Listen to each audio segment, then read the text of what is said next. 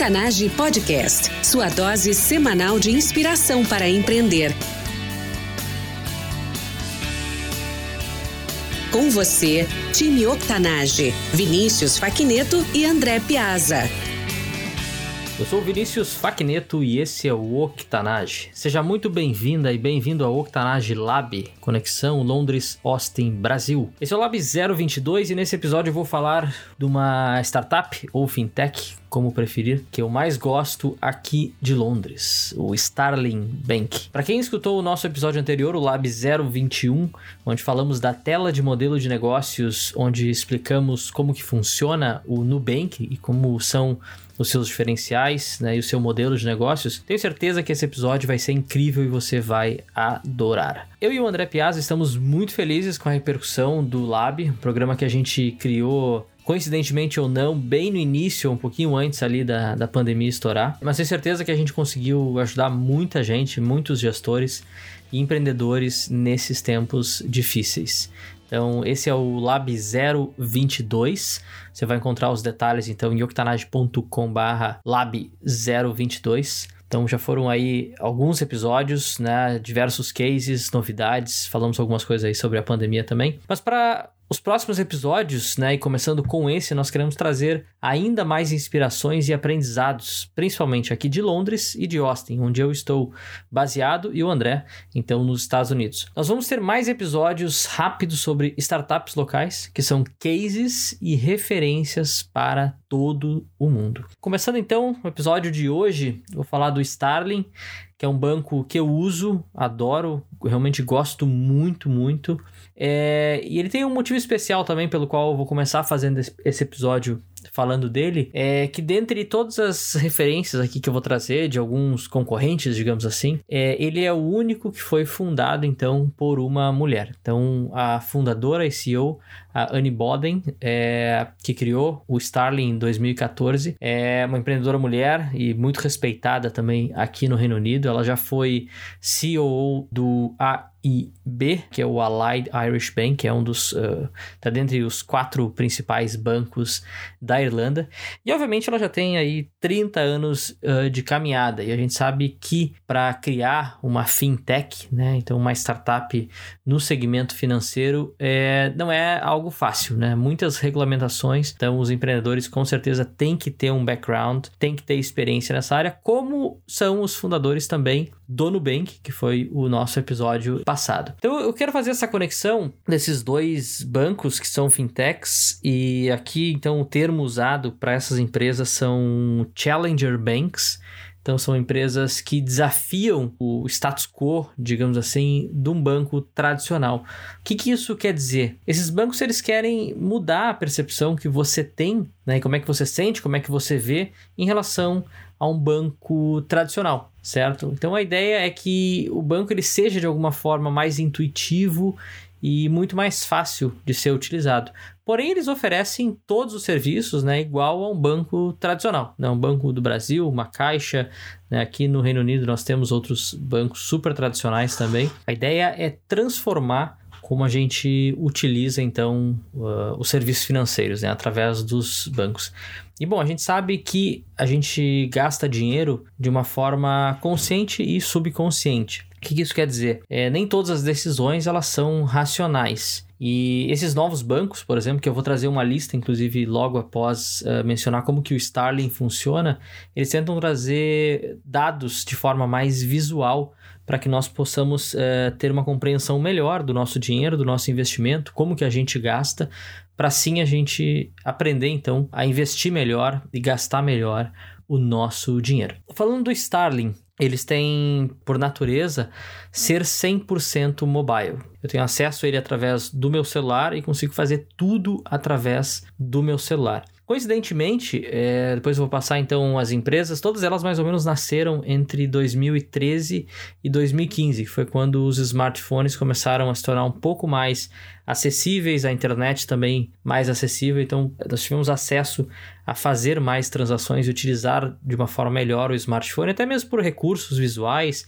todos os telefones terem sido transformados aí em telas touch, né, de, de toque, diferente dos telefones passados que eram através do teclado alfanumérico e, ou só numérico. Mas bom, falando do Starling, então, uma startup que nasceu aqui em Londres, 100% mobile, então para eu criar minha conta, eu utilizo ela para as minhas empresas aqui, eu faço o cadastro pelo celular. Então eu não preciso ir a nenhuma agência, inclusive eles não têm nenhuma agência. Eles pedem os meus dados, os dados da empresa. Para validação de segurança e garantir que sou eu mesmo, então eu faço fotos através do próprio telefone ou da minha identidade ou um documento oficial aqui. E eles pedem para fazer uma gravação de vídeo. Então é um vídeo que fica gravado de forma criptografada, né? Que eles não que eles só vão ter acesso para medidas de segurança, onde eles vão ter o reconhecimento facial e da minha voz também, para fins depois é, de garantir que se eu perder uma senha, não conseguir mais acessar, eles garantem que sou eu que estou fazendo essa solicitação. Então, isso também vai acontecer. Caso eu esqueça uma senha, caso eu esqueça como usar alguma coisa, eles vão me pedir uh, ou a senha que eu tenho através do app ou esse novo vídeo falando uma frase que eles mesmos definem uh, na hora de, de enviar esse vídeo. E o processo é super rápido, ele leva só algumas horas e eu já tenho a minha conta aberta, 100% funcionando. Então aqui eu consigo fazer toda e qualquer transação financeira semelhante a bancos tradicionais, inclusive eu tenho contas em bancos mais tradicionais aqui também, mas é, é muito mais fácil através do, do app em termos de controle, de forma visual, a forma que eu vejo os meus gastos. Isso é uma coisa que até o, o Nubank tem, né, e os outros bancos é categorias, então fica muito mais fácil eu ver como que eu estou gastando. É, os gastos são separados, por exemplo, o que, que eu gastei que são contas, né, telefone, água, Uh, outras contas, por exemplo, se eu sair para restaurantes ou compras em supermercado, gasolina. Então fica muito, muito fácil fazer a gestão e ver isso através uh, do app. E outra tecnologia que eles estão trazendo, e, e, acho que esse é um dos grandes diferenciais também, não só o acesso para pessoas físicas, mas para pequenas empresas, para terem um acesso melhor e um controle melhor. Então eles já têm integrações com sistemas de contabilidade que já fazem a exportação de todos os dados para o seu contador e já fica muito mais fácil. Então todos os seus gastos já saem prontos e contabilizados uh, e categorizados. Para pessoas físicas, é, o que eu acho interessante é que você consegue criar digamos assim, potes, né? Que eu digo potes de ouro, para você separar o seu dinheiro. Não necessariamente é uma poupança, você só quebra esse valor e você separa, ó, esse valor aqui é para eu gastar esse mês ou para essa determinada função, para minhas férias ou para alguma viagem eventual de um final de semana, mas eu não mexo num outro pote de dinheiro que eu tenho reservado. Que não funciona como poupança, é só uma forma visual de fazer um controle melhor. E também definir limites por categorias ou por estilos, tipos de gastos. Então isso quebra realmente o que um banco tradicional faz. E quando a gente fala de fintech, a gente não está falando somente de ter um app ou de ter o sistema através da internet, mas é trazer diferenciação, a forma como as pessoas usam e como é que elas entendem e principalmente trazer educação financeira, não só para pessoa física, mas também como para empresas, certo? Bom, falando rapidinho então sobre uh, as principais startups fintechs aqui que eu fiz um levantamento e a maioria delas inclusive está aqui em Londres, que são grandes cases no mundo inteiro. Então a gente começou falando do Nubank no eh, episódio anterior.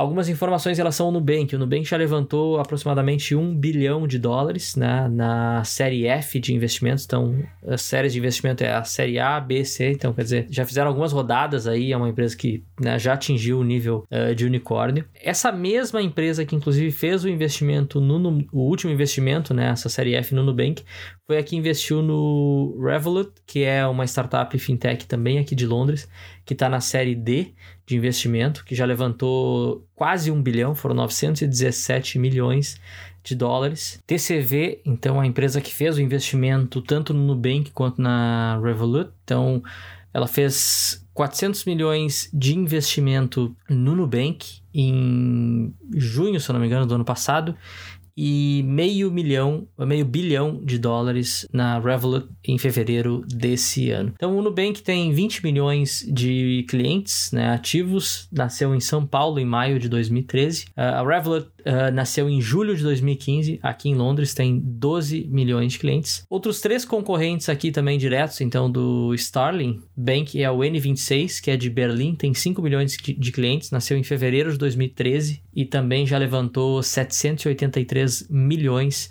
de investimento. O Monzo, outra grande referência mundial, também aqui de Londres, 384 milhões de libras, aqui não dólares. Nasceu aqui em Londres, fevereiro de 2015, tem 4 milhões de clientes. E o Tide, que tem 100 mil clientes, porém ele é focado em pequenas empresas. Então é, é um software, né, uma fintech traz inovação, porém voltado para empresas. Já fez aí rodadas de investimento de 115 milhões de dólares, nasceu aqui em Londres também em 2015. Então, só aqui eu trouxe cinco empresas, né? Fora o Starling, então são seis. A gente já falou do Nubank. Eu posso falar mais se vocês tiverem interesse sobre o Nubank, sobre o Starling ou sobre essas outras fintechs aqui uh, mais específicas. Porém, acredito que com certeza eu vou falar nos próximos episódios. E só falando então um pouco mais e fechando esse episódio sobre o Starling. É, o Starling em si já recebeu 363 milhões uh, de investimentos, tem um milhão e meio de clientes ativos e mais de 3 bilhões né, de libras esterlinas aqui em depósitos né, nas contas. É uma empresa que tem mais 700 funcionários.